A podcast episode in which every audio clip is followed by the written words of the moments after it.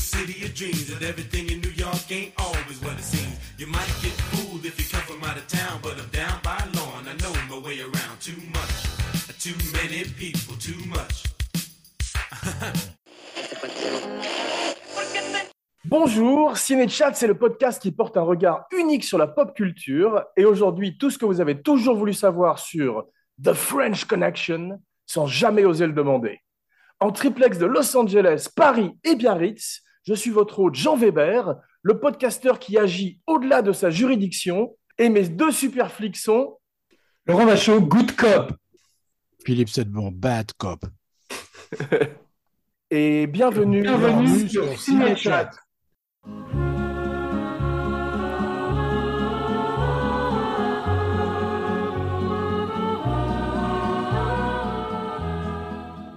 Ravi de vous retrouver, mes cinébadies, Frog One et Frog Two, pour ce premier podcast de l'année, l'année du lapin dans l'horoscope chinois. Dommage que ça ne soit pas l'année du poulet, car nous retournons aujourd'hui, comme d'hab, dans les Mean Streets de New York, pour une flick story bien 70s comme on les aime.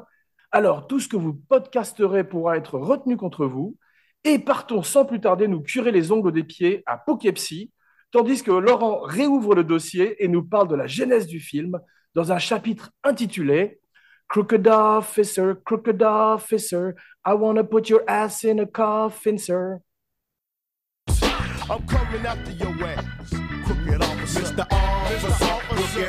Crooked officer. I wanna put your ass in the coffin, son. Cause you the fuck with niggas like myself for too long. It's time to grab a motherfucking out and get it on.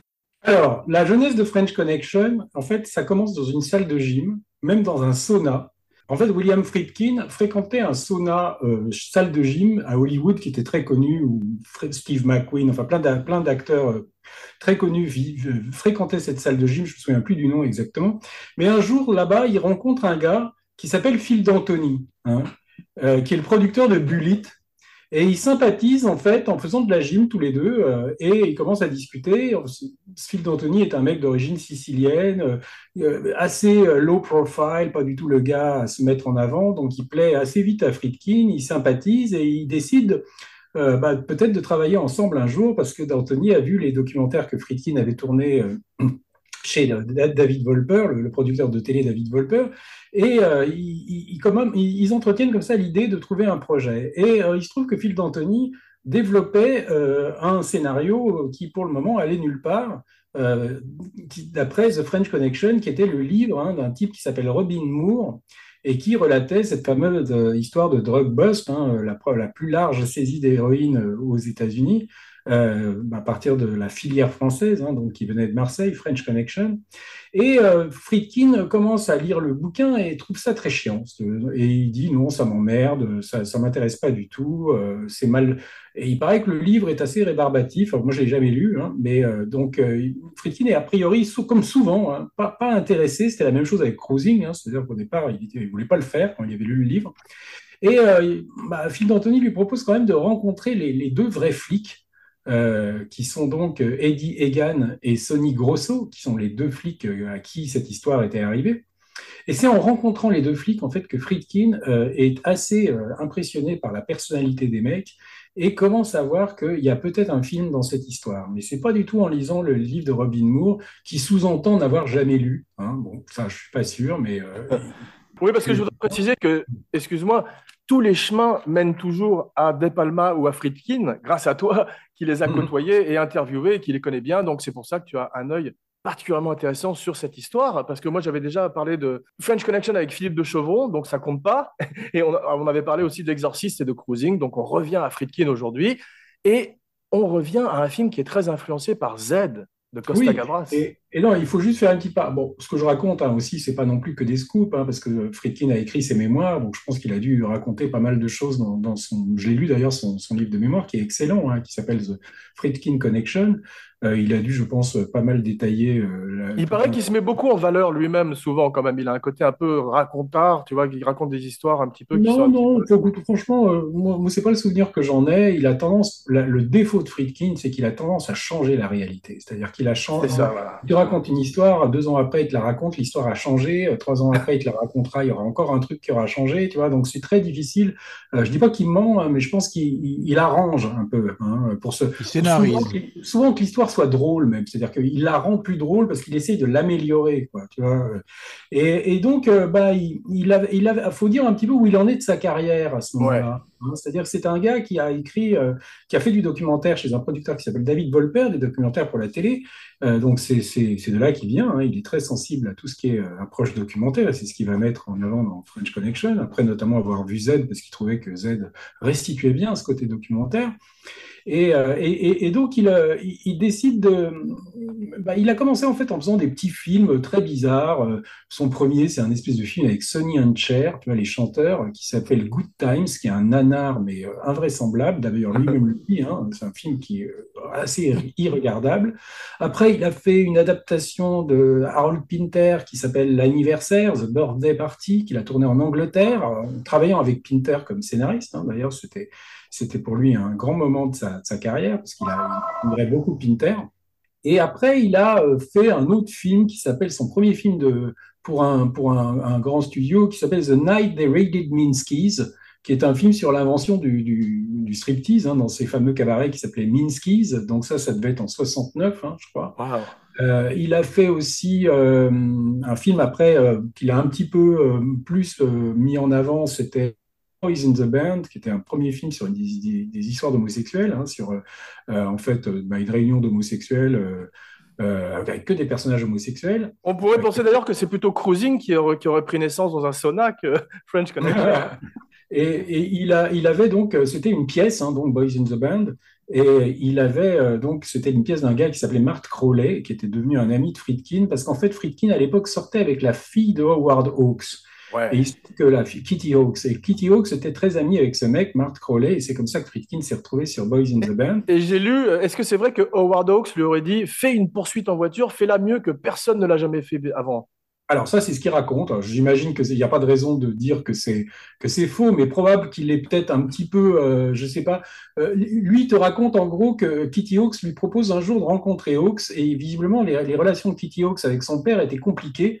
Donc c'était aussi une manière pour Kitty Hawks de renouer avec son père, tu vois, parce que euh, le voyait quasiment jamais. Donc elle voulait lui présenter son boyfriend en disant regarde, j'ai un boyfriend qui est réalisateur aussi, qui est un type euh, qui est plein de talent et tout ça. Donc il paraît que Howard Hawks était allé voir Boys in the Band, justement, tu vois, quoi. Et euh, il a trouvé ça nul. Donc, il, voit Friedkin, et il paraît d'ailleurs, Friedkin raconte qu'elle lui avait offert des chemises à, son père. Elle était venue avec des chemises, et il avait trouvé ça très curieux, cette fille qui n'avait pas revu son père depuis des mois et des mois, ou des années même, et qui lui offrait des chemises, tu vois. Et il se trouve que Howard Hawks dit à Friedkin, euh, Ah, j'ai vu des, des films, j'ai vu ton dernier film, c'est de la merde. Euh, si tu veux te faire un nom, il faut que tu arrêtes de, de faire des films de PD. Euh, il faut que tu arrêtes de te branler la nouille. Enfin, il paraît qu'il lui a parlé de manière extrêmement crue et vulgaire, comme ça. Alors, je ne sais pas si c'est vrai, hein, c'est ce qu'il raconte. Et il lui a dit euh, Pourquoi tu fais pas un bon vieux film bien carré? Les gens aiment les histoires de poursuites avec des bons et des méchants. Euh, euh, fais une meilleure poursuite qu'on en a, ja- comme on n'en a jamais vu. et qu'après, il a fait la French Connection. L'histoire est presque un peu trop belle. Peut-être qu'elle est vraie. Bon, Ouais. Peut-être qu'il l'a améliorée un petit peu, c'est possible. Hein. Print the legend.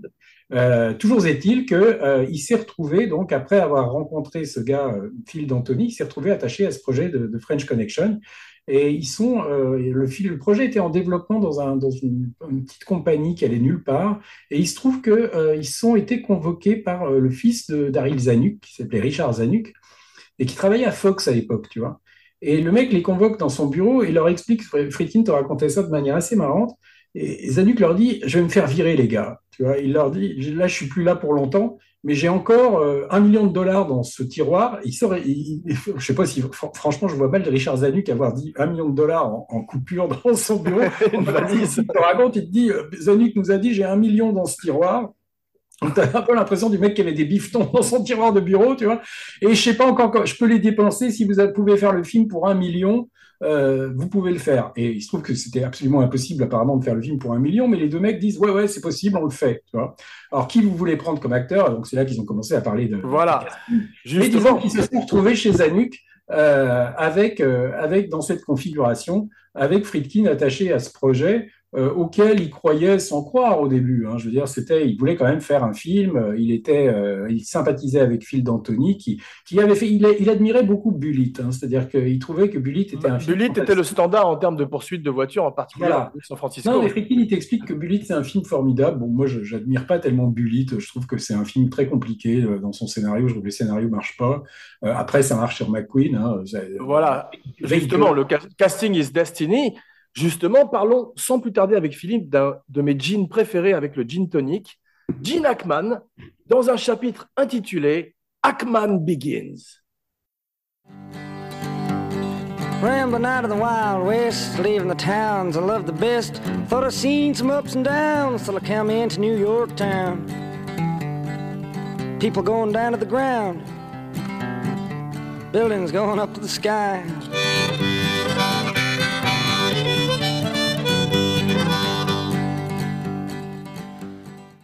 Gene Hackman. Gene Hackman, en 71, donc, c'était un second rôle depuis pas mal de temps. C'était un pote de Dustin Hoffman et Robert Duval, et c'était celui qui a mis le plus longtemps à émerger. Euh, Je pense que c'est une question de physique, beaucoup, parce qu'il a un physique de, de pas grand-chose. Il ressemble à un mec de la rue, normal. Ouais. Et pour moi, je trouve que le- son apport à French Connection est gigantesque. C'est-à-dire, pour une fois, c'est pas un beau mec mal fringué qui joue un flic. C'est un mec moche, normal, mais moche normal, quoi, comme tout le monde, et qui a réincarné complètement le flic de cinéma. C'est-à-dire qu'on y croyait, on l'avait jamais vu avant vraiment, donc euh, on l'a complètement assimilé au rôle de, de Popeye Doyle, Ouais. et il- il est fantastique. C'est-à-dire, tout d'un coup, on a l'impression d'être dans un reportage quasiment.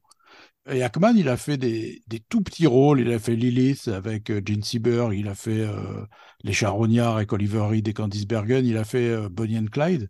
Est-ce que c'est son premier film, Bonnie and Clyde? Non, non, non. Ah, d'accord. Non, non, ouais. Il a fait, pas- il a fait Non, c'est le premier film d'un autre Gene que j'adore, qui est Gene Wilder. Oui, c'est vrai. Il avait fait un film avec Melvin Douglas qui s'appelle I Never Sang for My Father. Que j'ai C'est vu. c'est un peu ça qu'il a mis en, en, en Ouais. avant. Que j'ai vu, ouais, c'était un affrontement entre un, un père et un fils qui se sont jamais Ouais. parlé et qui se retrouvent quand le père va mourir, etc. Et c'est un, assez beau film. Mm. Et Hackman était vraiment remarquable. Encore une fois, parce qu'on l'avait jamais vu, quoi. Mais Hackman n'a jamais été mauvais. Ouais, tu peux Non. prendre tous les films d'Hackman, même il a fait des nanars, mais lui est pas mauvais dedans. quoi, tu vois. Non, non. Enfin, il a été meilleur que dans Superman, par exemple. Superman, tu vois, moi je, je trouve pas qu'il soit mauvais dedans.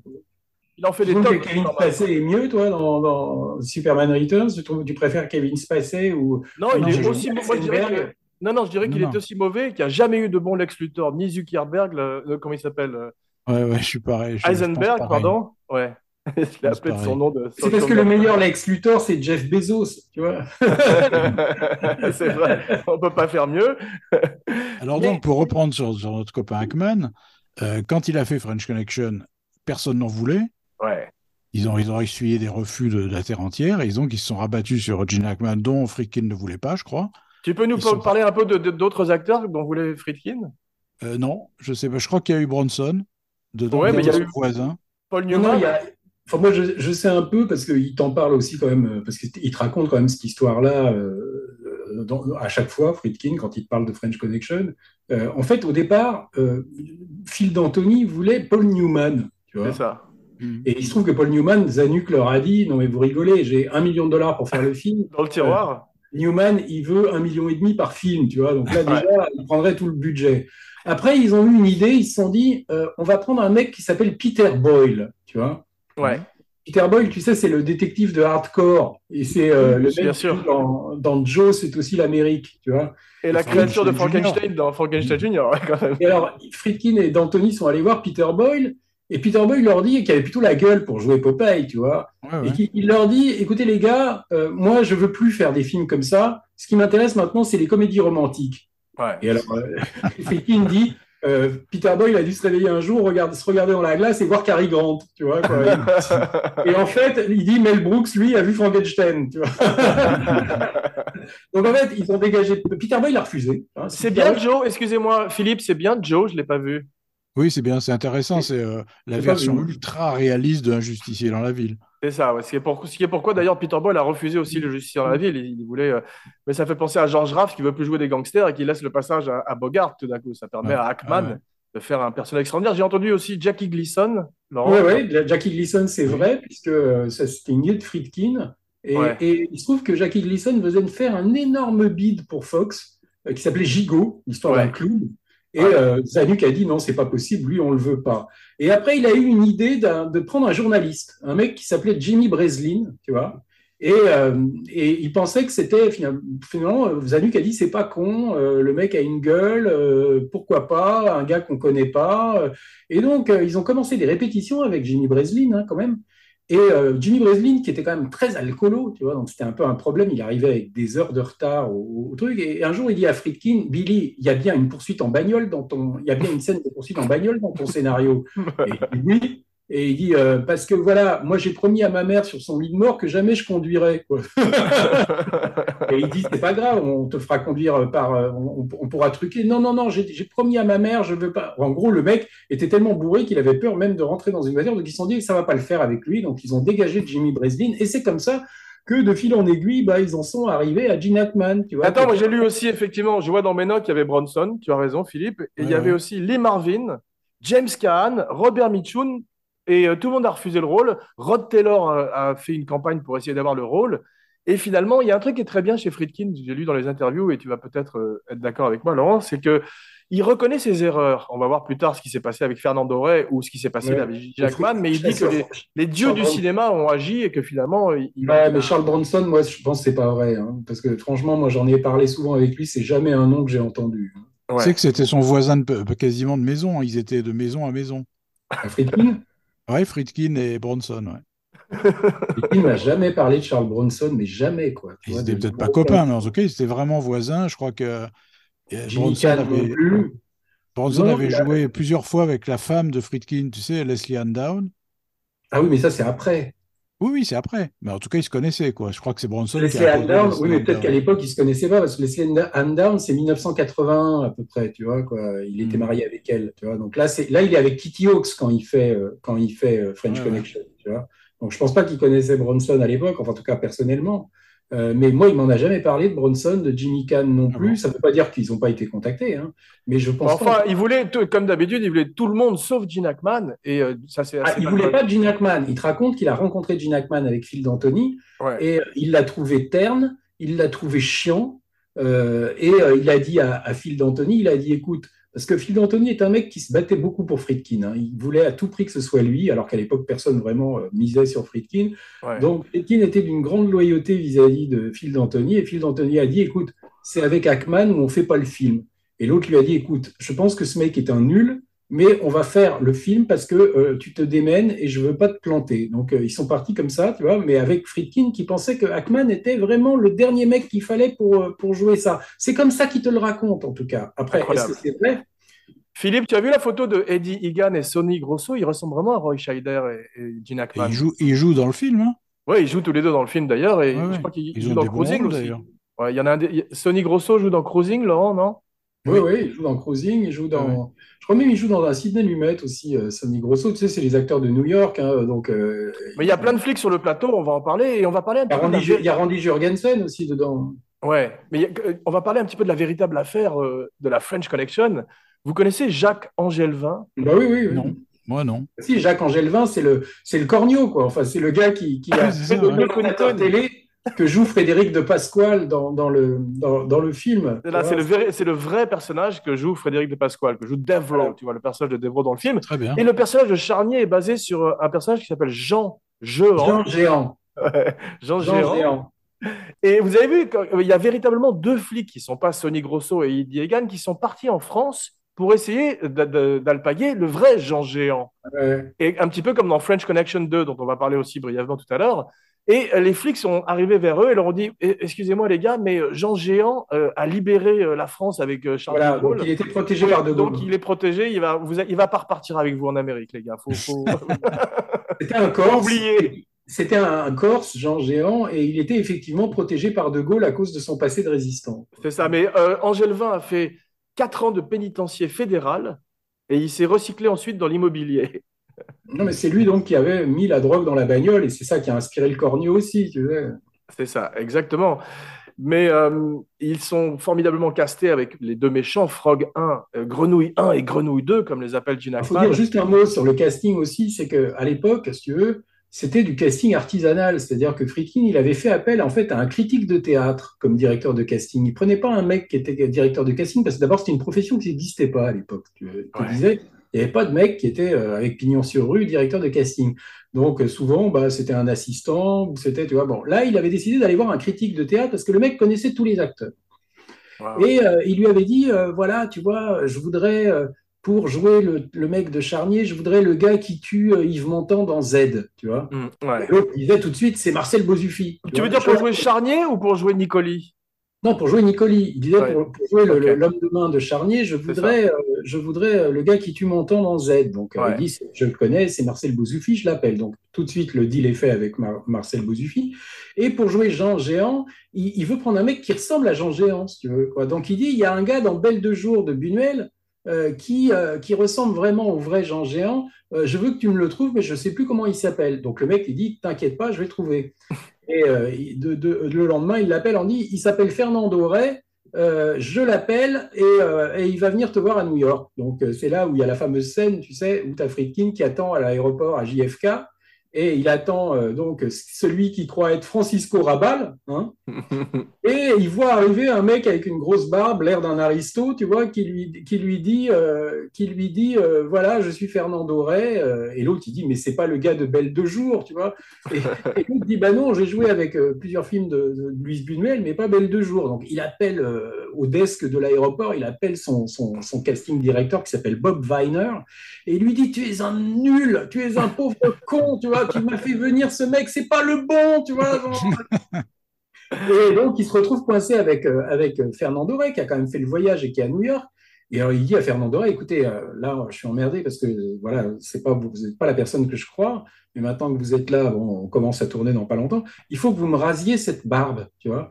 Et l'autre dit, ah non, non, vous, vous n'y pensez pas, j'ai des irritations sur la peau, des boutons, c'est très, très moche si je, si je me rase la barbe, vous allez, ça me fait une tête complètement D'ailleurs, vous avez vu une photo de Fernando Ray euh, sans la barbe quand il est jeune? Oui.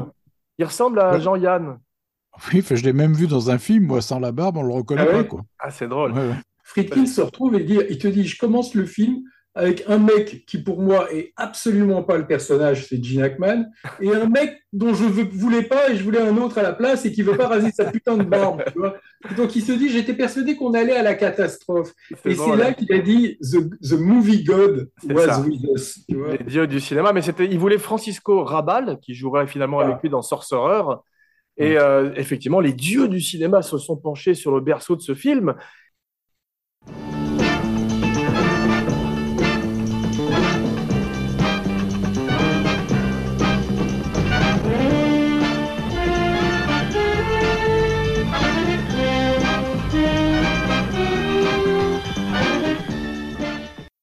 Et euh, Philippe, on va parler un petit peu des body cop movies, tu sais, les films de flics. Et j'ai une question pour toi, un petit quiz, pop quiz hot shot. Quel est le premier film recensé de, de flics, de body story, de deux flics comme ça, à ton avis? C'est pas un Ouais, truc avec euh, James Caan et Alan Arkin? Ça, c'est un- le premier en Amérique, je crois. Moi, je te parle de. Freebie, Freebie and the Bean, ça s'appelle. Ça, c'est Freebie and the Bean, où Alan Arkin joue un Mexicain très improbable. Les anges gardiens. C'est ça, Ouais. c'est un film étonnant, mais moi, je vous parle de- dans le cinéma mondial, pas simplement américain.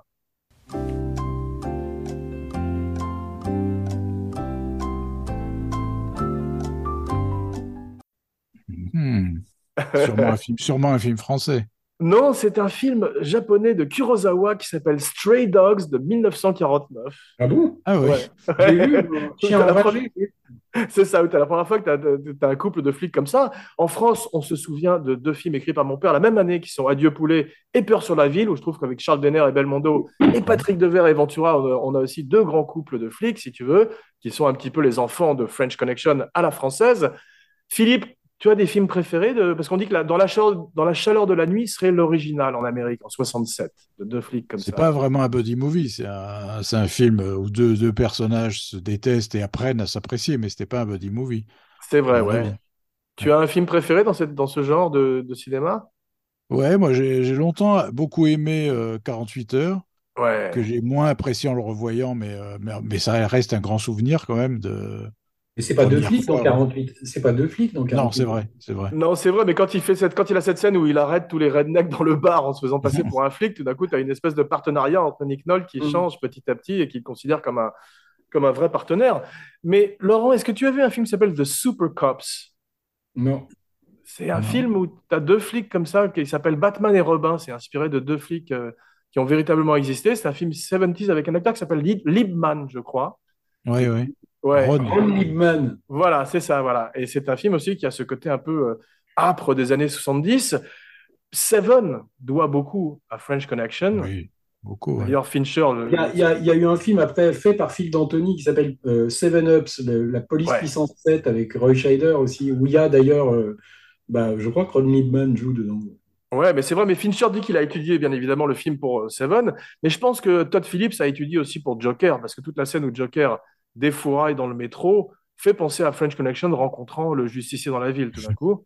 Mais même Serpico, Serpico, c'est très influencé par French Connection aussi. Oui, Oui, et, et un film de. Spielberg qu'on aime bien, je crois, tous les trois, qui est Munich. Paraît-il que Spielberg a étudié. Ah euh, oui, oui, moi, moi, moi, je, je voyais beaucoup, euh, je voyais beaucoup euh, Friedkin à l'époque de Munich, je me souviens, ouais. et il m'a raconté que Spielberg lui avait téléphoné. quoi. Il lui avait dit euh, Je suis en train de revoir tes films, euh, Sorcerer, euh, French Connection, euh, et euh, j'essaye de voir, euh, parce que je voudrais qu'il y ait cette texture.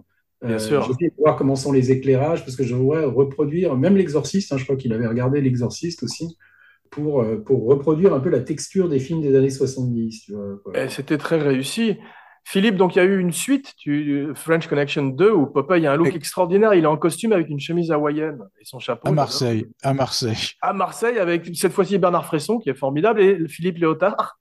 Jean-Pierre Castaldi. Voilà. Ouais, ouais, je me ouais. rappelle, je l'ai pas revu pour l'émission, mais je me rappelle qu'on l'addicte à la drogue. Il y a toute cette scène. où Ouais, il est C'est ça, ouais. Ouais.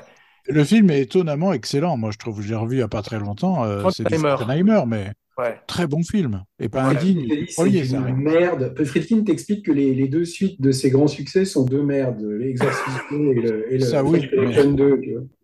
Connection 2, non, c'est pas une merde. Moi, j'aime bien, Faut pas le comparer. Faut pas le comparer, évidemment. C'est ça. C'est un autre film. Hmm.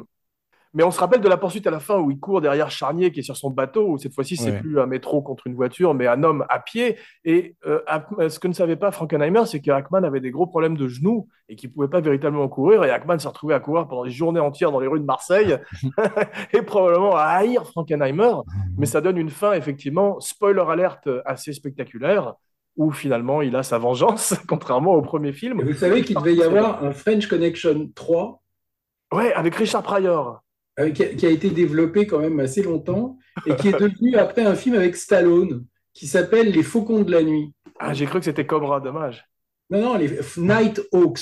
Ah, oui, c'est très ça. bon film. Avec sûr. euh, Billy, Billy D. Williams, je crois, et. Rutger Hauer en méchant formidable. Voilà. Où t'as Stallone qui s'habille en femme à la fin pour coincer le méchant, quoi. En femme barbue, je précise. Oui. La femme à barbe. Il a une barbe pas possible dans le film. tu vois. Et, et en fait, ce qui est marrant, c'est que Friedkin et Stallone ont failli travailler ensemble au moins deux fois, tu vois, et que Stallone avait envoyé à Friedkin un scénar. T'imagines Stallone dans Cruising en cuir? Non, non, il voulait que, il voulait faire Edgar Poe avec Friedkin. Ah, c'est vrai, je me rappelle de ce Et il avait envoyé le scénar à Friedkin et il l'avait envoyé à Kubrick aussi. Et, et il paraît que le scénario était remarquable, mais. Friedkin avait dit à Stallone, mais tu peux pas jouer Edgar Poe, enfin, t'es Rambo, t'es Rocky, genre, et le toi, pourquoi, tu vois? Il paraît qu'il il disait beaucoup de bien du scénario, et à un moment, je crois que Stallone avait voulu faire le film lui-même avec Robert Downey Jr., mais qui n'était pas encore euh, Iron Man, tu vois, et ils Ouais. n'avaient pas pu trouver le, le financement. Waouh. Il y a, euh, comment s'appelle-t-il? John Cusack a joué euh, Edgar Allan Poe dans un film d'horreur. ouais. Ouais. Est-ce que vous avez vu la série télé, ou plutôt le téléfilm avec Ed O'Neill dans le rôle de Popeye Doyle? Non. Non, Non, j'ai pas vu je non sais, plus. je mais- sais qu'il existe, mais je l'ai pas vu. Voilà, c'est le mec qui jouait dans Marié avec des enfants, tu sais, euh, Ed Bundy, non pas Ted Bundy, je sais plus comment il s'appelait, il s'appelait Bundy en tous les cas, et il a le même chapeau que Hackman. Mais parlons sans plus tarder, Laurent et Philippe, d'une très grande année de cinéma qui est 1971.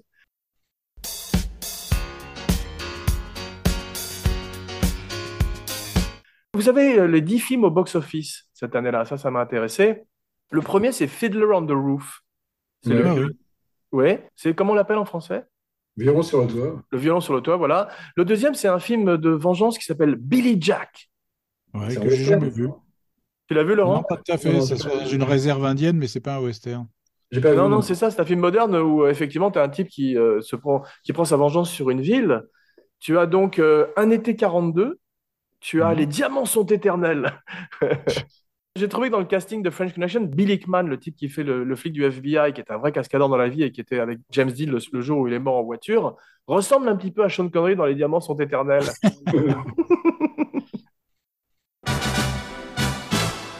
Diamonds are forever.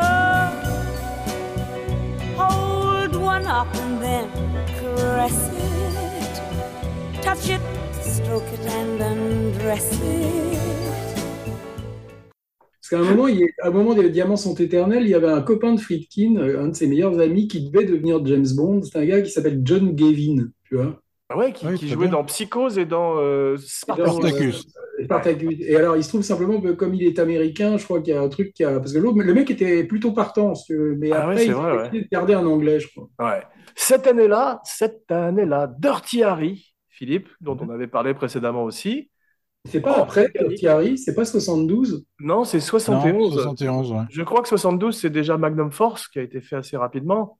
73, je crois. 73, voilà. Il y Ensuite, a les tu as- chiens de paille, non Il y a tu Chien as les chiens de paille et tu as Orange Mécanique à propos de- d'années euh, dures. Et, et tu as euh, Carnal Knowledge, ce, ce plaisir qu'on dit charnel.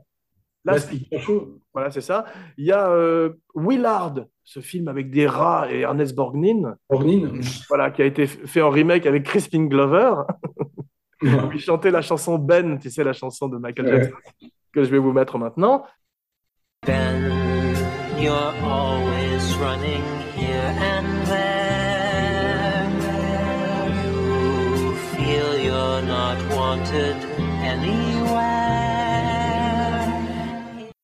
Il y a un film de serial killer avec Richard Attenborough que j'ai jamais vu, mais que j'aimerais bien voir, et John Hurt que j'adore, qui s'appelle 10 Rillington Place. Excellent c'est- film. Anglais, ça. ouais. Ouais, tu l'as vu, Ouais. Philippe Ouais? Ouais, ouais, je l'ai vu récemment. C'est complètement flippant, c'est claustrophobique, c'est euh, Et Attenborough Ouais. est bien, non, j'imagine, en serial il est killer. très bien. Il s'est fait une tête, quoi. Il est chauve. euh, il, est, il- il est répugnant dans le film. Il est vraiment, c'est comme un rat. Il y a Panic à Needle Park aussi, je crois, en 71. Oui, mais c'est- c'est- et, euh, toujours dans le cinéma quand même européen, il y a Mort à Venise, Get Carter, et puis c'est l'année de, c'est la première année de, de Lucas et de Spielberg, parce qu'il y en a un qui fait euh, Duel et l'autre qui fait THX 1138. Il y a le messager aussi de Lozé qui avait eu la Palme d'Or à Cannes. Exactement. Et Taking Off de Milos Forman. Ouais. Son premier film américain, tout d'un coup, il arrive. Il y a aussi le premier film euh, un petit peu de Black Spotation, et il y en a deux en fait. Il y a Shaft, et il y a aussi Sweet Sweetback Badass. Vous Mm. connaissez ce film de Melvin Euh, Van Melvin Van Peebles. Peebles. Et Love, Sto- Love Story, c'était en, en 70, non? Ou en 71 C'était plutôt. Il y a euh, le chat.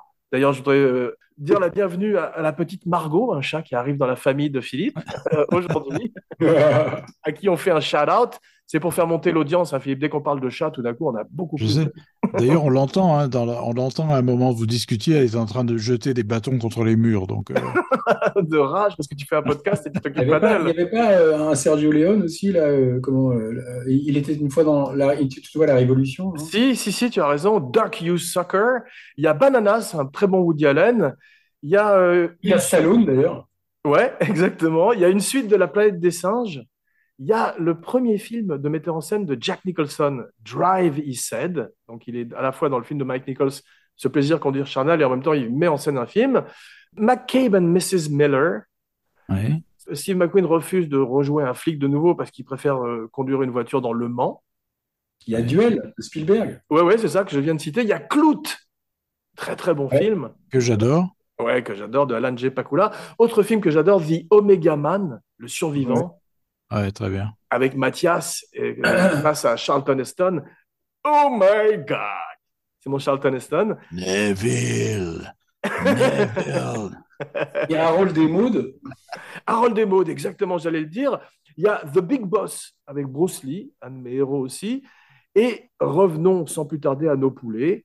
Énorme travail journalistique de Friedkin qui accompagne Eddie Egan et Sonny Grosso. Et j'ai entendu une anecdote, Laurent, tu vas peut-être me dire si c'est vrai ou pas. Il paraît qu'il était avec eux pendant une espèce de planque et qu'ils lui ont filé un flingue et qu'ils l'ont mis à l'arrière du bar quand ils sont allés faire une espèce de, de descente comme, il faut, comme font Gene Hackman et Roy Scheider dans le bar. Et j'imagine Friedkin à l'arrière avec son flingue et je me suis demandé s'ils avaient mis des balles vraiment dedans. Je ne sais pas du tout. Je que, que pendant qu'il tournait French Connection, Marcel Bozufi faisait la voix de Lucky Luke dans, dans le premier c'est dessin animé euh, de Lucky Luke, tu sais, euh, fait par Tchernia. euh, a- Mais Friedkin s'inspire énormément de choses de la vie, donc ce gros travail de documentariste, de journaliste dont je parlais, que ce soit le chapeau de paille à l'arrière de la voiture ou le- la, phrase, la fameuse phrase de Poughkeepsie qui deviendrait la catchphrase, qui est une phrase que dit Gene Hackman, qui est tout d'un coup le bad cop, alors que Roy Scheider est le good cop, pour confuser un petit peu euh, le type qu'ils sont en train d'interroger. On voit que c'est un petit peu les mêmes techniques que dans Cruising, quand as cette espèce d'énorme noir en- avec sa coquille et son chapeau de cow-boy qui arrive et qui se met à tabasser Pacino. Donc tout ça est basé sur la réalité. Ils n'ont pas de permis pour tourner dans New York. Beaucoup de scènes sont tournées sans permis. C'est pour ça Oui, mais ont à l'avantage d'avoir tous ces flics sur, sur place avec leur badge et qui les aident éventuellement à sortir des situations. Mais c'est incroyable que personne soit mort dans cette euh, poursuite. Non, il t'explique, avant le tournage, il, il est allé, enfin, je sais pas si c'est vrai, mais il te raconte avoir accompagné les flics euh, dans des descentes, être allé dans les squats où les mecs se piquaient euh, à, à Harlem, où il y avait je sais pas combien de blacks qui étaient tous quasi mourants avec la seringue dans le, dans le bras, tu vois. Et, Ouais. et pour voir les ravages quand même de la, de la drogue hein, euh, à l'époque. D'ailleurs, Hackman, euh, paraît-il, n'aimait pas énormément Eddie Egan avait beaucoup de mal à Oh. dire le avait beaucoup de mal à dire le N-word et ce personnage de flic raciste, il ne l'aimait pas du tout. Il a failli arrêter plusieurs fois le film, notamment le traitement de Friedkin, Friedkin qui traite souvent ses comédiens de façon assez dure quand il ne leur brise pas le dos, comme euh, Mm. Ellen Burstyn. Au Friedkin, il s'était rendu compte en fait que Hackman supportait pas l'autorité, c'est-à-dire il supportait pas quand euh, quelqu'un lui disait de faire quelque chose, tu vois. euh, alors je sais pas s'il avait un problème avec son père, mais mais euh, donc en fait il s'est rendu compte qu'il s'énervait chaque fois qu'il lui disait de faire quelque chose de manière autoritaire, et en fait plus il s'énervait, plus Friedkin devenait autoritaire parce qu'il voulait le pousser justement à fond là-dedans, tu vois. Oui, et puis il paraît que quand il faisait une bonne scène, il, lui- il lui- il lui disait à peine, il, disait, il, Voilà, il avait l'air exaspéré. Il, a vraiment euh, très mal parlé. Il paraît qu'Hackman a failli se barrer deux, trois fois, hein, Ouais. parce que Ouais. il était très tendu. Euh, je crois que Roy Scheider, lui, était plutôt assez facile. hein. D'ailleurs, il a engagé Roy Scheider, mais carrément même sans lui faire passer d'audition.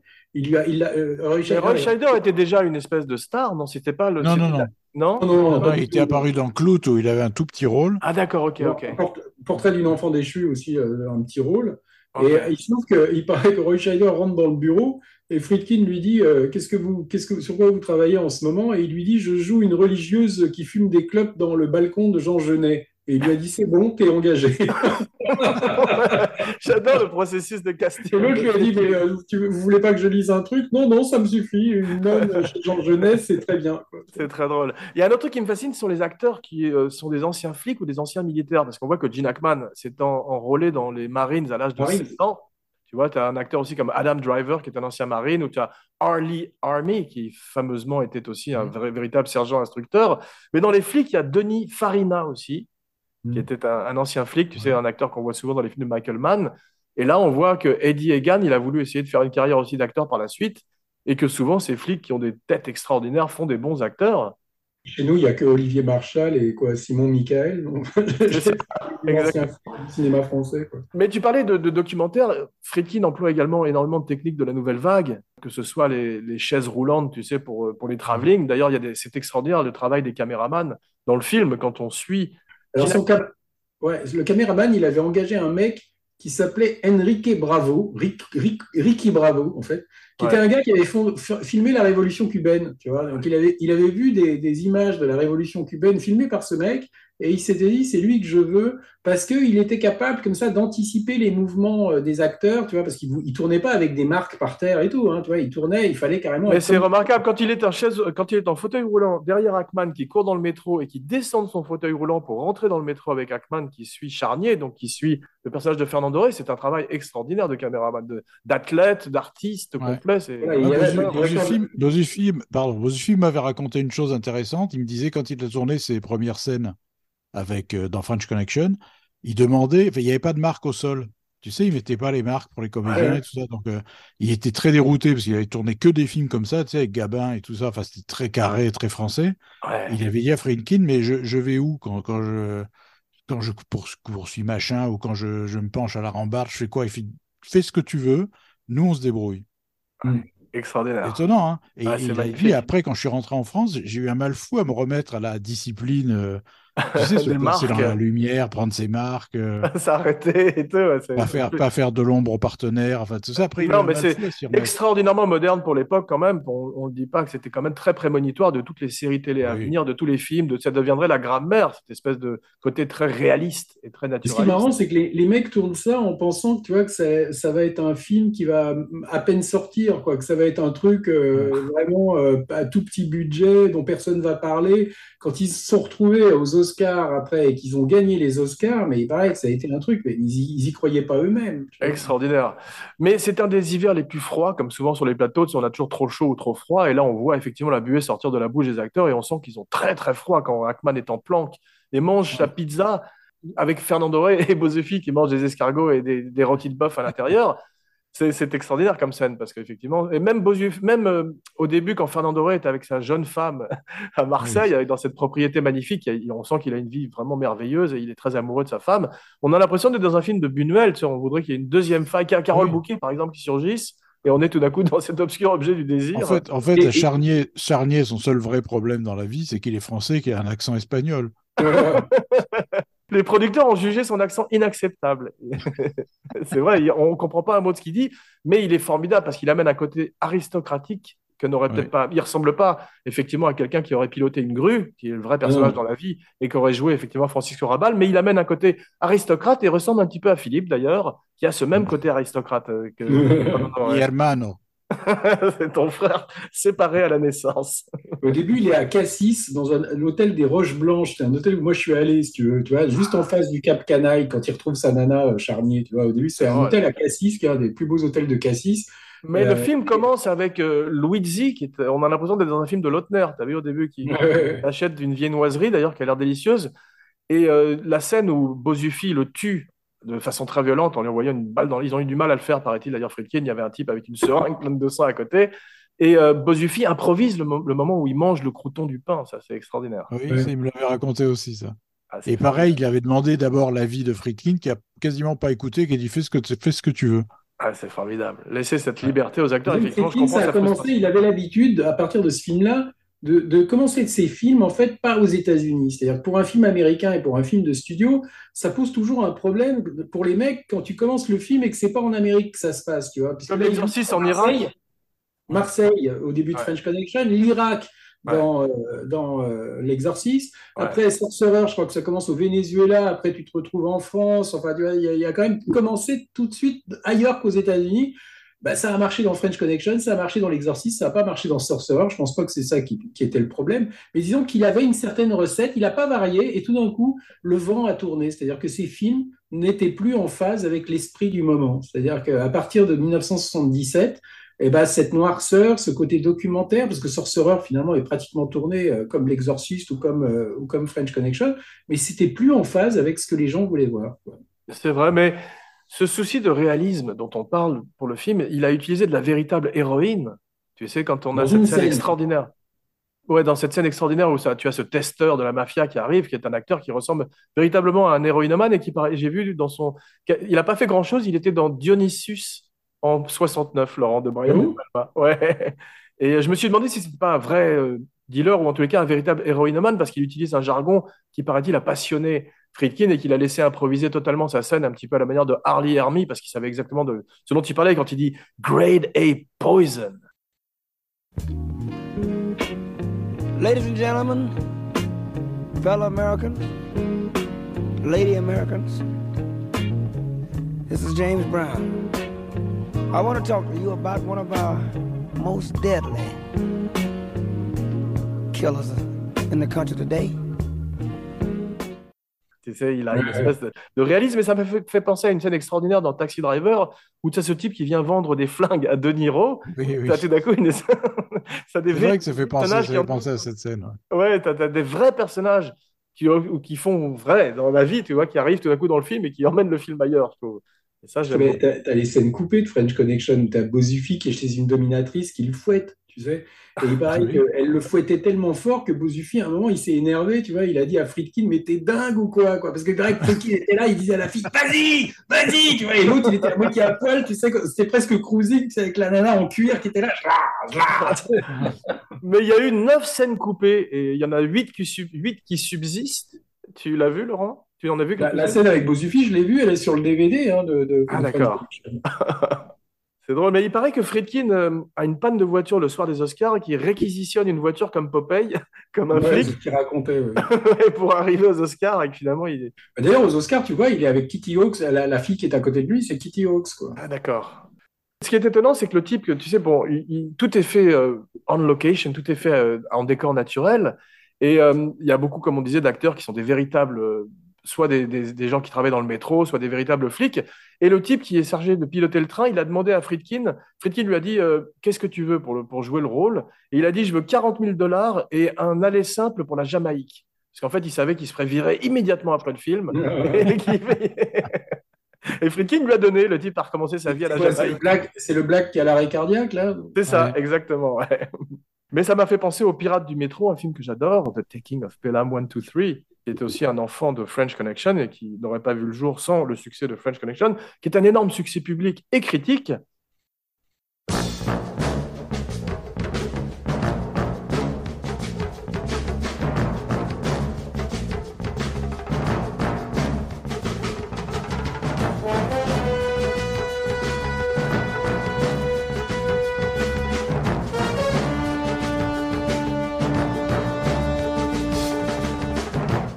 Il y a la scène du métro, tu sais, la filature euh, entre Hackman et, et- et Fernando Ray. Euh, lui, il t'expliquait qu'il avait été très, très marqué par euh, la scène du samouraï, tu sais, où Delon est, est dans le métro, euh, avec, euh, où il y a une scène aussi dans le métro, tu vois, où, parce qu'il adore Melville, hein, Ouais. Et il te parle souvent du samouraï, qui pourtant c'est est vrai. absolument pas documentaire, là, tu vois, c'est l'approche complètement différente, c'est c'est Ouais. une utilisation. Euh, Est-ce que Friedkin t'a parlé un peu de son travail en termes d'improvisation Est-ce qu'il y a de, la- de beaucoup d'improvisation sur le plateau ou c'est très écrit? Je crois qu'ils ont pas mal improvisé, mais euh, il y a... le scénario, il t'explique en fait qu'il y a un gars qui s'appelle Ernest T- Tidyman, mais euh, je crois que le scénario, ils l'ont quasiment euh, réécrit euh, en improvisation. Enfin, je crois qu'il n'y a pas beaucoup de dialogue de Ernest Tidyman qui reste. Et pourtant, il a été nommé aux Oscars, tu vois, pour le scénario. Ça, ça arrive souvent. Tu sais à quel moment euh, en particulier Gene Hackman veut abandonner le film, Philippe? Non. C'est le moment où il est censé tac- tacler, quand il est habillé en Père Noël et qu'il est censé tacler ce premier dealer ou le type qui, de- à qui il demande Poughkeepsie tout le temps. Il, euh, Friedkin lui fait faire ça 27 fois. Oui. Donc il était furieux, il a en plus déjà des problèmes de genoux. Et un an après la sortie du film, l'héroïne a disparu. L'héroïne qui avait été arrêtée, qui avait été saisie, dans la vie, tu vois, a disparu. Ça, ça m'a Bon. amusé comme trivia, ouais. Et Ils ont il, te gardé- racontait des trucs où ils étaient en train de tourner dans la rue, il faisait super froid, tu vois.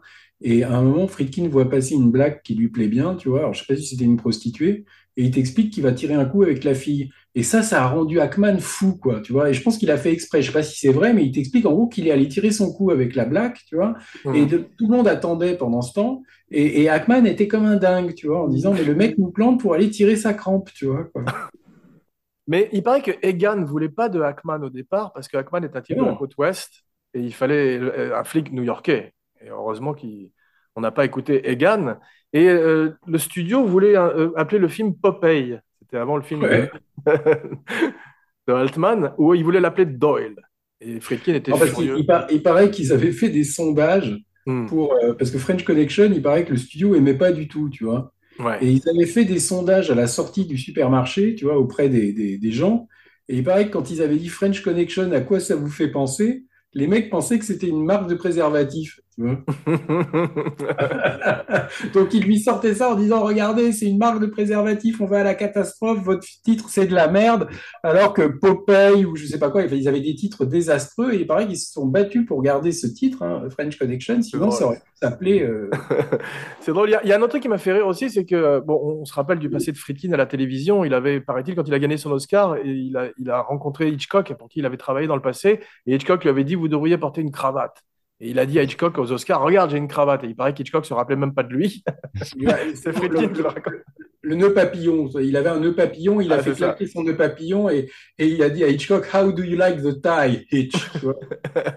Mais il y a un truc, je suis pas sûr que ce soit vrai, mais ça m'a quand même beaucoup fait rire, c'est qu'il paraît que Adam West, Batman, a été considéré pour le rôle de Popeye et William Shatner, le Captain Kirk, pour le rôle de Sonny. Non, ça, Cloudy. Ça, ça me paraît tellement absurde. Non, ça me paraît... To the Batmobile, Cloudy! C'est dommage.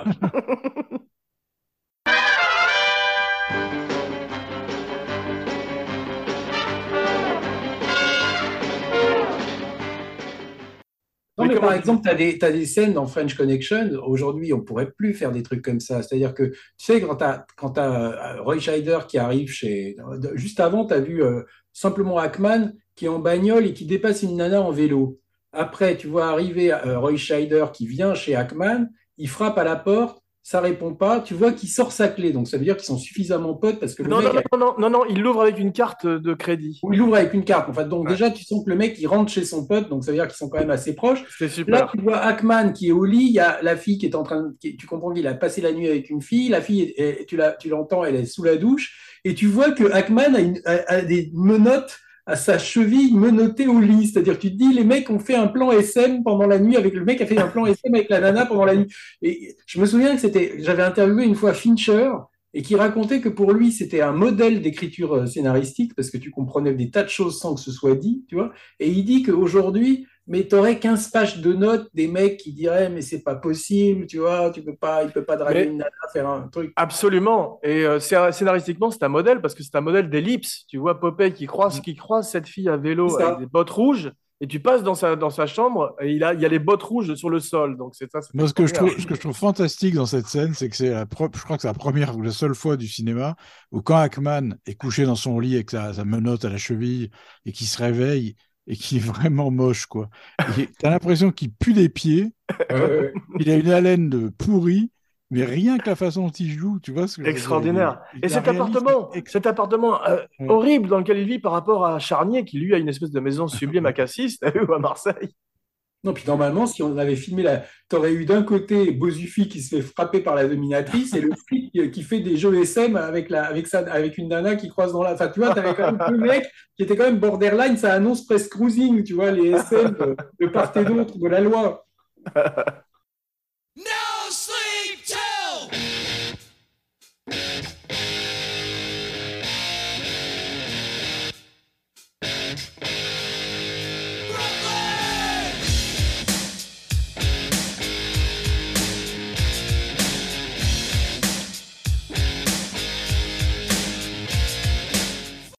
Mais euh, musique magnifique, Friedkin a un très bon goût musical, musique magnifique de Don Ellis, il y a beaucoup de funk aussi. On voit que Ouais. dans ces scènes très racistes où euh, ils, font des descentes de flics dans les bars. D'ailleurs, Popeye est, euh, est un peu une relique parce qu'il a un chapeau qui date du début des années 60 et quand il arrive dans les bars, tous ces noirs sont magnifiquement bien habillés avec des manteaux en cuir et tout, etc. Et ils sont hip par rapport à lui qui déjà appartient au passé, si tu veux. Ça, c'est très bien fait. Je pense que c'est une volonté aussi de Friedkin. Mais euh, Il, avait, il avait appelé Sorcerer Sorcerer parce qu'il aimait un disque de Miles Davis qui s'appelait The Sorcerer. ah ouais. Miles Davis qui a d'ailleurs été avec Jeanne Moreau, euh, Ouais. Friedkin. Mais la fameuse poursuite en voiture, au départ, elle n'était pas comme ça. hein. C'était une poursuite euh, tout con. Et euh, finalement, après, ils se sont dit qu'il fallait la rallonger parce qu'ils se sont rendus compte que c'était trop court et qu'il fallait euh, quand même euh, la mettre en plein milieu du film. Donc, ils l'ont déplacée parce qu'à un moment, elle n'était pas du tout à cet endroit-là. Et c'est là, en fait, où avec Philippe D'Antoni, ils se baladaient dans la rue à se dire, mais comment on va, qu'est-ce qu'on va faire comme poursuite? Et ils se sont passés sous le métro aérien. Enfin, ils, sont, ils, ont, ils ont vu le métro aérien passer. Et c'est là qu'il y en a un des deux qui a eu une idée, qui a dit, euh, mais si c'était une voiture qui courait après un métro, parce que ça, on l'a jamais vu encore au cinéma, tu vois. Ouais, Et, et voilà comment la, la scène, en fait, a trouvé sa place et ils l'ont tournée sans permis. quoi. Ouais, et c'est vrai. raconte qu'en fait, c'est lui qui tient la caméra dans la, dans la scène, hein, c'est lui qui est sur, euh, qui tient la. Qui Oui, parce qu'il n'avait pas de famille, alors que le cadreur avait Il des pas de enfants. famille, voilà. Ouais, le cadreur avait des enfants, il voulait pas le mettre en danger. Mais euh, il paraît que Gene Hackman a fait pas mal de, ce- de son de conduite aussi, un petit peu comme faisait McQueen. Bon, pas pour les scènes extrêmement dangereuses où, où il, brûle, il brûle des feux rouges, carrément. Alors, il y a une anecdote aussi assez marrante.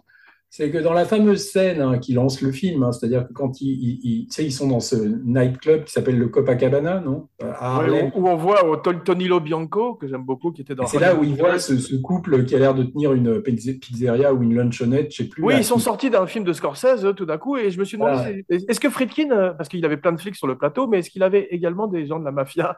Pour le conseiller Non, non, non, non, je crois pas. Non. Non, pas du tout. Non, non, mais À la manière du parrain, quand non ils ont, quand ils ont tourné cette scène, ils l'ont tournée dans, un, dans une boîte de Harlem, en fait. Euh, et ils te racontent que euh, il y avait donc des gens qui, qui, qui habitaient l'immeuble, hein, parce qu'ils ont tourné très tard. Donc il y avait des gens qui habitaient l'immeuble qui étaient descendus pour voir le tournage. Quoi. Et il te raconte que des années après, il a rencontré Sylvester Stallone. Et Stallone lui a expliqué qu'il il était dans l'immeuble, il habitait l'immeuble à cette époque. Et il Wow. était venu voir le tournage de French Connection puisqu'il habitait euh, deux étages au-dessus. Waouh, bah, c'est l'époque où il était dans Bananas, où il faisait de- du, Voilà. soft, du softcore avec les talons italiens aussi. Puis qu'il ait récupéré le, le scénario de French Connection 3 après, tu vois. c'est c'est quand même assez drôle les coïncidences, parce qu'ils ont failli faire plusieurs films ensemble, même euh, Rules of Engagement, euh, tu vois, qu'il a tourné avec Tommy Lee Jones et euh, Sam- Samuel Jackson. Mm. À un moment, Stallone devait faire le rôle de Samuel Jackson. En revoyant le film et en particulier la poursuite, j'ai trouvé que le... il y a un travail très minutieux et très subtil sur le rôle de Bozufi que tu vois passer de, de tueur impassible et à pratiquement invincible, quoi. Il fait ce qu'il veut. À tout d'un coup, tu vois la peur qui s'immisce dans son visage. Il est perdu. Et quand Ouais, il le perdu, fait, il tomber son flingue, il fait tomber son flingue et après, il est, on dirait un gamin effrayé, tu vois. Je trouve que c'est un, bou- un boulot d'acteur étonnant, surtout dans un film d'action comme ça, tu vois, et dans un moment de climax. Le personnage a une évolution. Je trouve c'est formidable, moi. Ça. Absolument, bien, bien observé. Et il y a un truc, le seul truc auquel les, les, les, les flics sur le plateau n'étaient pas d'accord avec Friedkin, c'est le fait que Gene Hackman lui tire dans le dos, Mm. parce qu'ils disent qu'ils jamais euh, ils auraient fait ça. Mais Egan, lui, était d'accord. Donc, euh, Friedkin l'a gardé et il a eu raison parce que c'était un, un gros applaudissement dans la salle au moment où Gene Hackman finissait par avoir au moins une des deux frogs. Non, mais en plus, le, le- le personnage d'Ackman est censé être un mec qui a tué un flic déjà, tu vois, ce qui est quand Ouais, même pas évident pour un, un héros de film, tu vois. Et ça se termine encore par un mec qui tue, il, il tue encore un autre flic, je crois, à la fin. Est-ce que moi j'ai j'ai eu l'impression que parce qu'on voit il y a beaucoup de nourriture comme dans les films de Coppola, est-ce que c'est un foodie Friedkin? Parce qu'entre les viennoiseries de de, de Luigi et euh, ses, ses bouffes dans les restaurants etc. Ouais, euh, ouais, moi, moi, je, je me souviens, j'ai quand même bouffé pas mal de fois avec lui, même en Italie, je me souviens, il te bouffe trois pizzas à la suite quasiment, tu vois. Et j'ai une question pour Philippe qui habite au bord de la mer, une question très importante. Qu'est-ce que c'est que ce coquillage? Que mange Ferdinand Doré dans une espèce Ah, de euh, Je sais pas, je l'ai déjà vu, jamais je mettrai ma bouche de ça dans ma bouche. Ouais, mais- Au château d'If, quand il est au château d'If, non? Ouais, Non, ouais. quand il au début, il arrive dans sa maison, il attrape un coquillage à même la mer, comme ça, et il commence Non, à non, le manger. c'est- Non, c'est c'est au juste avant Château le d'If. rendez-vous. C'est oui, c'est avant le rendez-vous. Ah, c'est ça, voilà. J'ai jamais vu ça dans un film, mais euh, tu veux pas appeler euh, William, Billy, pour lui demander ce que c'est comme pas. Non, Friedkin, il, aime surtout bouffer des pizzas. Parce que moi, je me suis retrouvé à Florence une fois. Il avait fait une rétrospective à Florence. Il avait fait venir des gens qu'il connaissait comme ça. Donc, moi, il m'avait demandé de venir. Et, et je me souviens qu'on avait bouffé. Il y avait Dario Argento qui était là parce qu'il habitait Turin. C'était à Turin. Wow. Et euh, Dario Argento bouffe pas. Et il te regarde un peu comme Max Schreck, tu sais, dans Nosferatu, quoi. Et toi, tu peux, alors, t'avais Friedkin, il engloutissait des pizzas, il te disait, il se tournait vers toi, il avait carrément un, un bout de, de mortadelle, tu sais, qui était, qui, il te disait, il n'y a pas une seule pizza que j'aime pas, tu vois. Et t'avais l'autre qui était à côté et qui bouffait rien, tu vois. C'est- assez comique. Une belle scène de film. Je me souviens qu'il nous avait emmené, Dario Argento nous avait emmené mais dans un- une, une pizzeria en disant que c'était la meilleure de Turin et c'était un coupe-gorge pour y arriver. Et je me souviens que c'était Friedkin qui balisait, il disait Dario, are you sure about this? Y a quand même Friedkin qui a fait cruising et tout ça qui commençait à être pas rassuré. Tu vois C'était un- Il était dans un giallo tout d'un coup. ouais. Are you sure about this? Et l'autre, oh, yes, yes, tu vois, very good. Et il les emmène et lui, il mange pas. Tu vois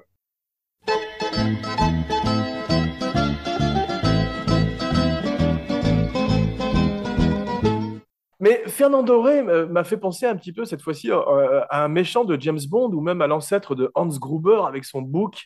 Tu sais, il a presque un côté Ouais. aussi. Non, mais c'est l'idée du. C'est même jusqu'à John Lone dans l'année du dragon après. C'est-à-dire, c'est le, le méchant qui est plus élégant que le, que le flic. Parce que Mickey Rourke, dans l'année du dragon, c'est un enfant de French Connection. Un peu là, c'est la Chinese Connection, tu vois. Mais c'est, c'est le plouc un peu, quoi. Le, le, le mec un peu raciste, un peu euh, bas de plaf, tu vois, mais qui ne lâche pas, tu vois. Ouais. Mais euh, c'est ce qui est très bien foutu, c'est euh, qu'on se rend compte que Popeye n'a absolument aucune vie. T'as vu comme il, à un moment, il se réveille dans le film, il se réveille dans un bar. Ouais.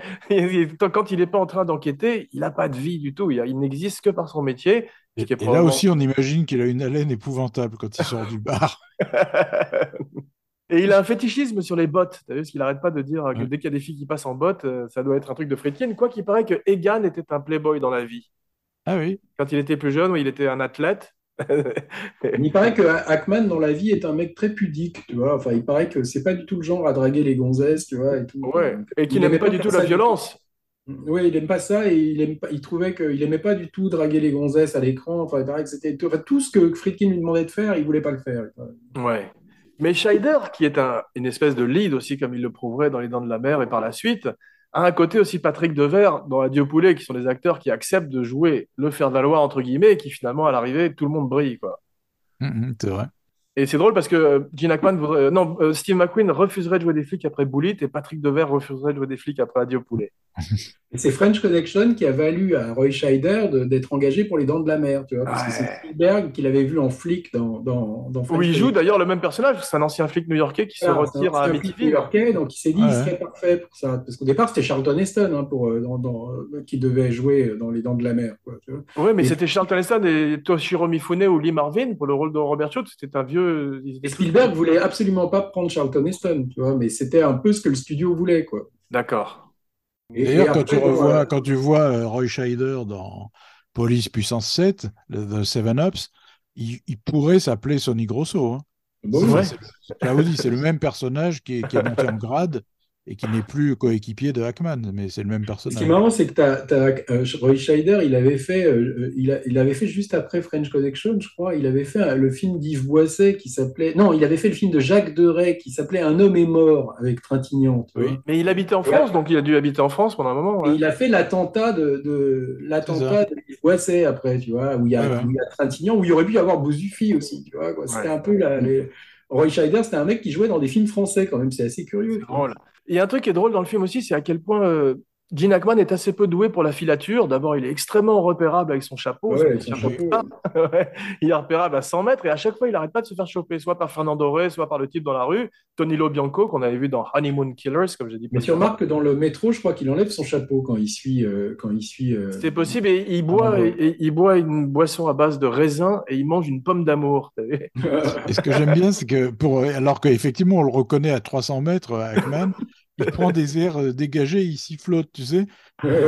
Et passer c'est là où tu vois la, grande classe de Fernando Rey dans le métro, quand il commence à ce jeu de chat et la souris entre les deux. Il, est, il y a une intelligence de, de Fernando Rey et on sent qu'il est effectivement il a deux longueurs d'avance sur Gene Hackman.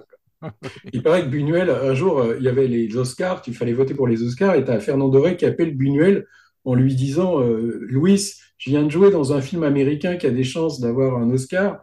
Et comme Buñuel votait pour les Oscars, tu vois, il lui a dit Est-ce que tu pourrais voter pour, euh, pour euh, French Connection? Et Buñuel n'avait pas vu le film, mais il dit euh, Pas de problème, il vote pour le film sans, sans, sans l'avoir vu. Et il se trouve qu'il le voit après, tu vois, une fois que le film a eu les Oscars. Il paraît qu'il le déteste et qu'il a appelé il a appelé Fernando Rey en disant Mais t'as rien à faire dans ce film, tu m'as fait voter pour toi, tu ne branles rien, t'es assis, tu t'es dans un resto, tu marches. Il l'a insulté, c'est drôle. Mais euh, ils, ils ont l'aide de la police parce qu'en fait, à l'arrivée, les flics sont les héros du film.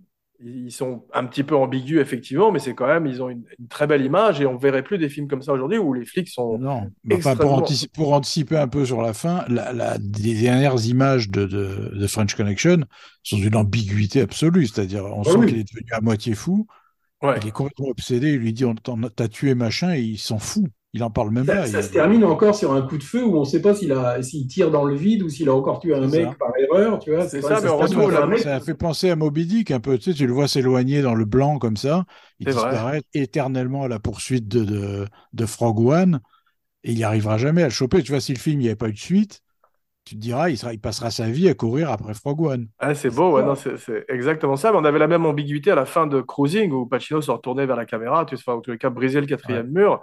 C'est le côté film d'horreur, parce qu'un peu où on laisse ses fins ambiguës Ouais. et ouvertes.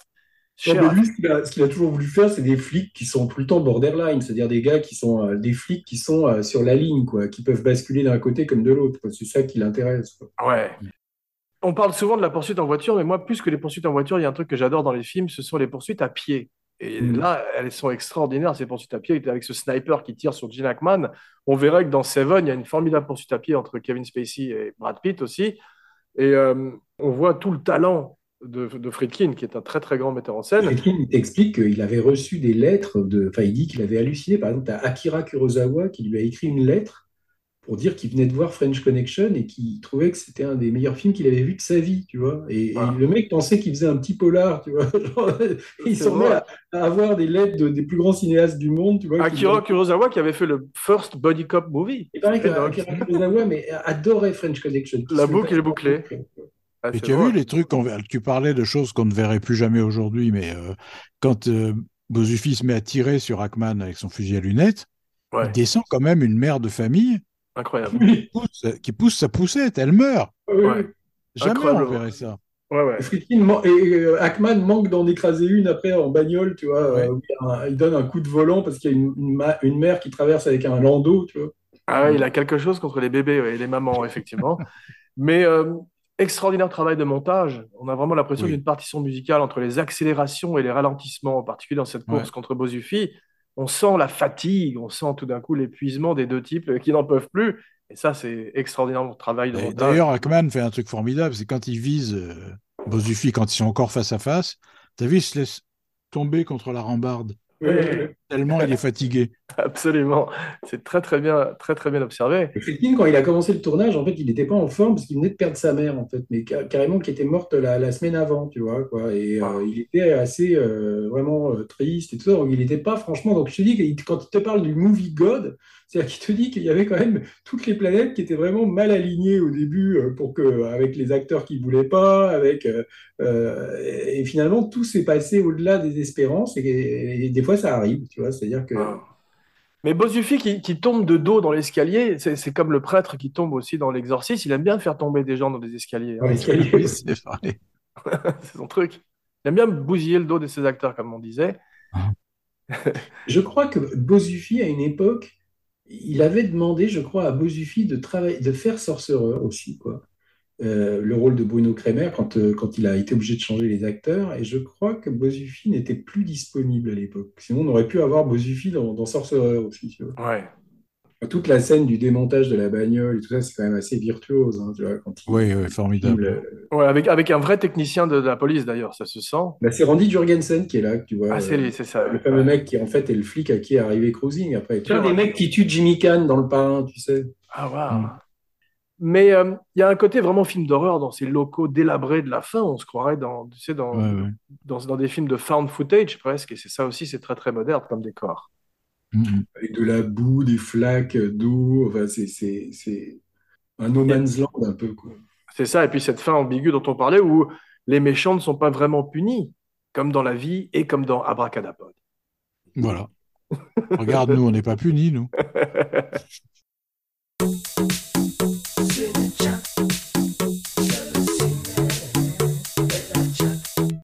Bien, mes cinébuddies, merci pour ce voyage dans cet âge d'or du cinéma. Qu'avons-nous appris aujourd'hui? Rien, sinon que pour faire une planque ou un podcast, il vaut mieux avoir un buddy, et qu'il y a des jours où on a envie d'une côte de bœuf et d'autres d'une pizza. Et parfois d'escargot, même si j'aime pas ça. Ouais. Et t'as cette scène aussi dans, dans Sorcerer où tu vois euh, Bruno Kremer, tu sais, qui est au pré-Catlan, quoi, où tu vois les escargots, enfin, tu sens qu'il adore filmer ça, tu vois. C'est- Ah, c'est drôle. hein, il, a une- Mais il paraît qu'il a fait une fête à Marseille euh, quand ils ont terminé de tourner à Marseille. Où ils, sont allés, ils sont allés dans le restaurant qui a créé la bouillabaisse. Ah oui Il a mangé, il a payé une bouillabaisse euh, et des vins extraordinaires à toute l'équipe. Non, non, mais il adore la, il adorait manger, il adorait, euh, d'ailleurs, il a, à un moment, il avait, euh, il avait des problèmes de goutte, tu vois, la goutte, quand même, c'est, Ah ouais. euh, c'est quand même quand t'as trop bouffé, trop picolé,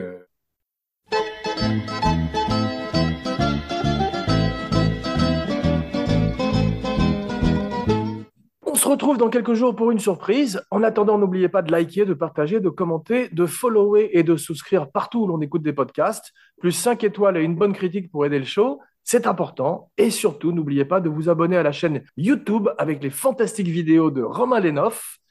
Bonne année, mes cinébuddies. Plein de bonheur et plein de films à voir à vous et à nos abracadamis. Et maintenant, vos noms et vos phrases signatures. Alors, on va chaud, bonjour chez vous. Philippe Sedbon, I'll be back. Parfait. Jean Weber pour Abracadapod et Cinéchat, signing off. Et maintenant, donnez-moi vos badges et vos flingues. Vous êtes suspendus de vos fonctions jusqu'à nouvel ordre. Hit it, Lou.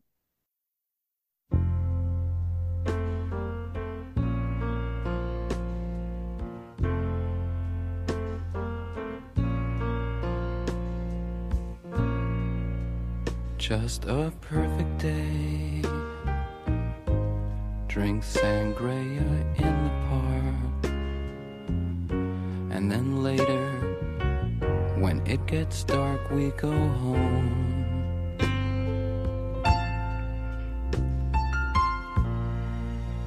Just a perfect day. Feed animals in the zoo. Movie too, and then home.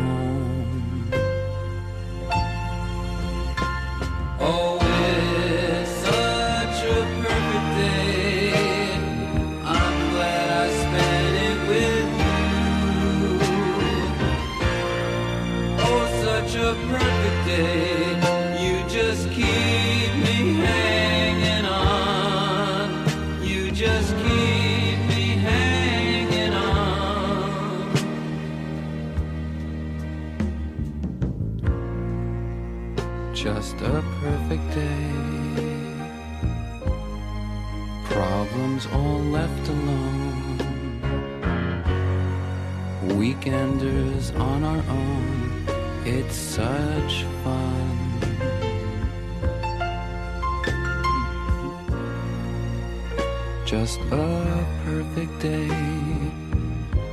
You made me forget myself. I thought I was someone else,